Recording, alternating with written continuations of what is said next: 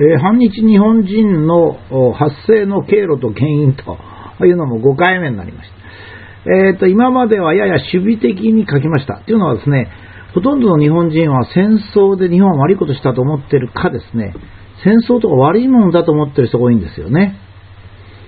これはまあ戦争で日本は悪いことしたっていうのはまあ間違いですし、戦争とは悪いものだということは一概にも言えないんですね。まあ、これについてはですね、まあ、女性がかなり反撃されると思うんですけども、まあ、女性もですね、事実は事実なんですね。女性には普通子供がいるんですけども、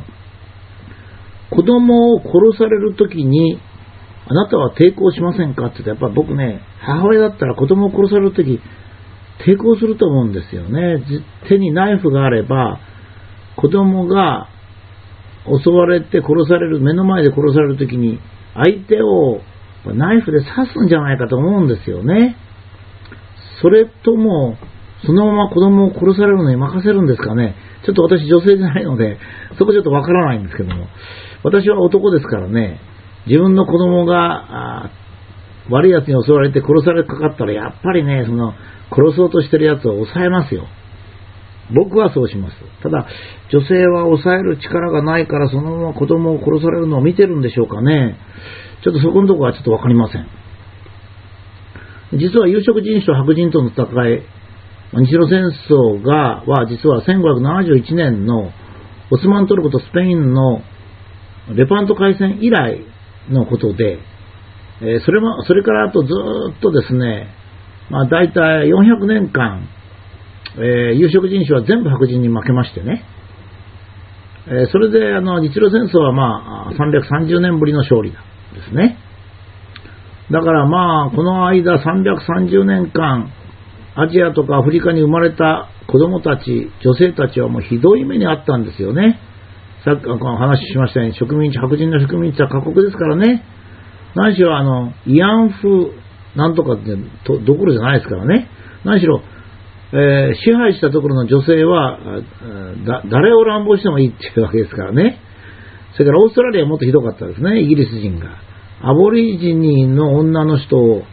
岩の上に追い上げて、落として殺すってことをやったわけですね。これが植民地なんですよ、実は。えー、まあ、これはもう本当にそういうもんなんですよ。もう、その日本人は信じられないなんて言ってるけど、それは事実だったわけですね。で、まあ、トルコは特に長い間ロシアにいてますけられてたので、本当にこう日露戦争以来良くなったわけですね。で、白人の国家は日露戦争の結果を見てですね、これは日本はうっかり植民地にできないなっていうことがわかります。それからもう一つは他の有色人種の国も今までのように無制限に取ることができないなと警戒しますね。ですから、その点で日露戦争は本当に日本はいいことをやったんですよ。戦争ですよ。戦争だけどいいことをやったんです。つまり日露戦争はそれ自体が日本の自衛戦争であったとともに、もっと積極的な意義があった。それは、日本が世界の平和と平等を、独立に大きく寄与したっていう、非常に誇るべき戦争だったんですね。もう日露戦争に出征した兵士のを先祖に持っている家はですね、やっぱり玄関にバッジを出さなきゃいけないでしょうね。この家は誇るべき軍人を出した兵士を出した家である。もう歴史の教育は大きく変えるべきですね。で、これを認めないのでですね、今度の憲法改正でですね、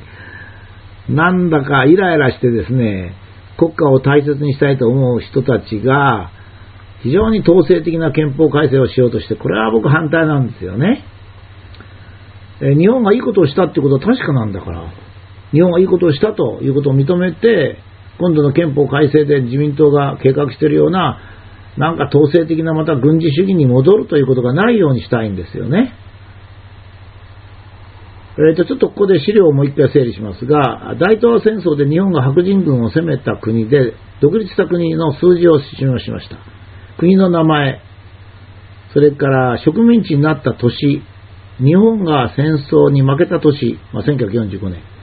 それからそれが終わって独立した年っていうのを書きました。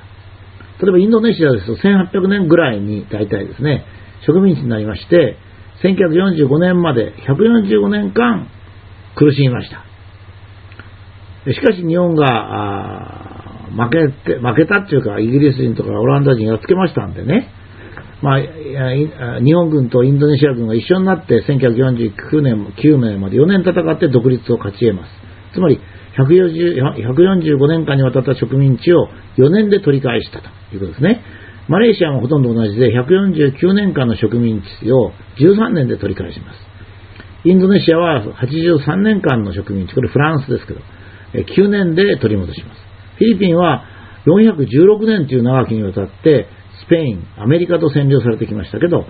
えー、日本が撤退した後1年で独立します。つまり、もうアメリカもスペインもフィリピンはもう独立させざるを得ないという状態になったわけです。これは日本人が取ったからですね。もう大功績ですよ。もう有色人種の国内の人はですね、もう日本に足を向けて寝れないっていう感じですよね。このインドネシア、マレーシア、まあ、インドシナ、フィリピンで、独立戦争でも随分現地の人が血を流しましたが、主には白人を追っ払った日本の兵士が血を流したんですからね。それは感謝してくれますよ。本当に感謝してくれてます。実際、感謝してくれてますけどね。えっ、ー、と、まあ、中国とインドはちょっと特殊なんですが、まあ、一応中国も60年間の伸縮された大地を0年で取り返します。インドは184年間植民地として苦しみますが、えー、日本の戦争が終わった後2年で独立します。これもですね、日本インドは日本が占領したもんじゃないんですが、